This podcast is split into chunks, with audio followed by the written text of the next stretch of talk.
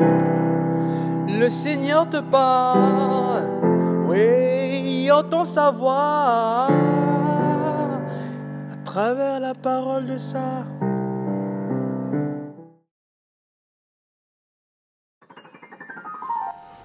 Bien-aimés dans le Christ, la rencontre avec euh, le Christ et la fréquentation des Écritures provoque quelquefois le sentiment d'être euh, désorienté par rapport euh, à nos conceptions, par rapport à nos convictions, par rapport à nos croyances, à nos, à nos adhérences.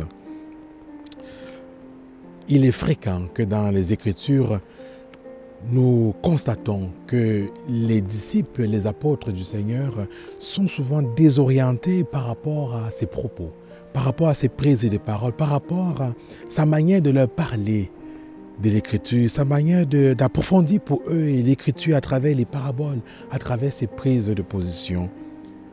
On voit que le Christ chemine tranquillement, patiemment avec les disciples. Il prend le temps de leur expliquer l'histoire du salut. Mais les disciples sont lents à comprendre, malgré toutes les paraboles que le Christ euh, leur présente. Ils sont lents à comprendre et ils n'arrivent pas à le reconnaître que lui, le Christ, comme le Messie. Et ils confondent même Élie avec Jean-Baptiste. C'est tout à fait normal. Car les disciples comprennent que le Christ est en train de leur parler de Jean-Baptiste.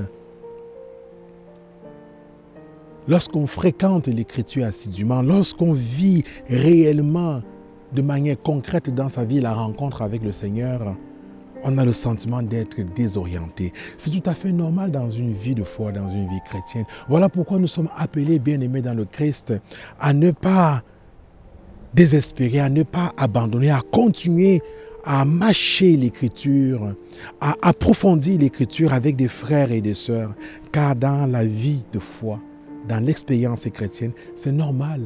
Et laissons-nous déranger par la parole de Dieu dans ce que nous pensons savoir, dans nos opinions, dans nos convictions. Amen.